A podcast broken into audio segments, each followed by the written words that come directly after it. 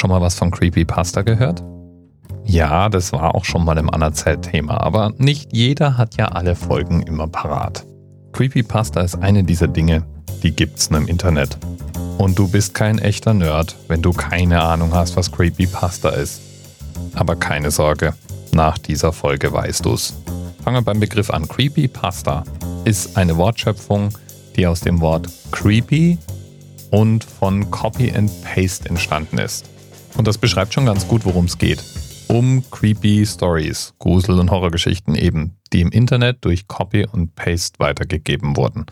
Dabei auch gerne mal verändert, kommentiert, umgebaut und ganz allgemein umgestaltet werden.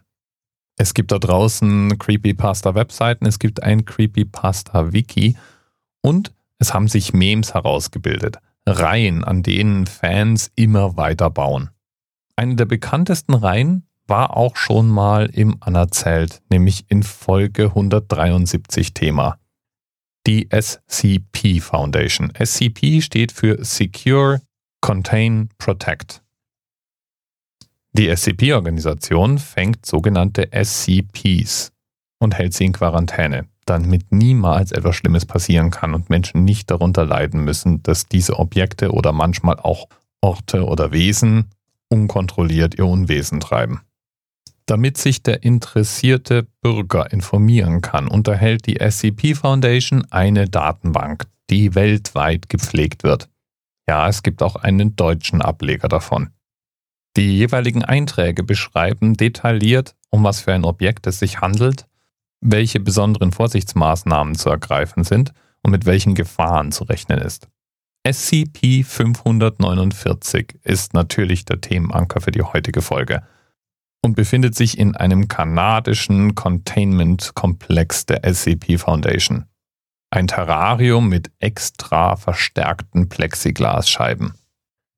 SCP-549 ernährt sich von Lachs, und der Ort, an dem es gehalten wird, erinnert eher an eine Art Terrarium mit einem künstlichen Fluss und einem Tag-Nacht-Rhythmus, der in etwa dem Tag-Nacht-Rhythmus in Nordwest-Kanada entspricht.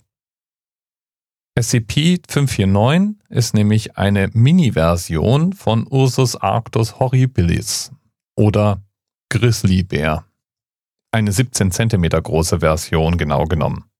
SCP-549 ist der einzige Überlebende einer ganzen Reihe von Minitieren, die in Kanada gefunden wurden. Was bei 17 Zentimetern zunächst ganz harmlos klingt, stellt sich relativ schnell als eine tödliche Gefahr heraus. Denn der 17 Zentimeter große Grizzly wiegt wie ein ausgewachsener Grizzlybär auch 305 Kilogramm. Was besonders problematisch beim Halten von SCP-549 ist, ist, dass die Kalorienaufnahme der eines erwachsenen Grizzlies in nichts nachsteht. Weswegen die SCP Foundation auch speziell angereichertes Spezialfutter gibt. Daraus erklärt sich übrigens auch, dass die anderen Minitiere tot gefunden wurden. Wahrscheinlich war es einfach nicht möglich, den Kalorienbedarf mit dem eigentlich normal großen Futter zu decken.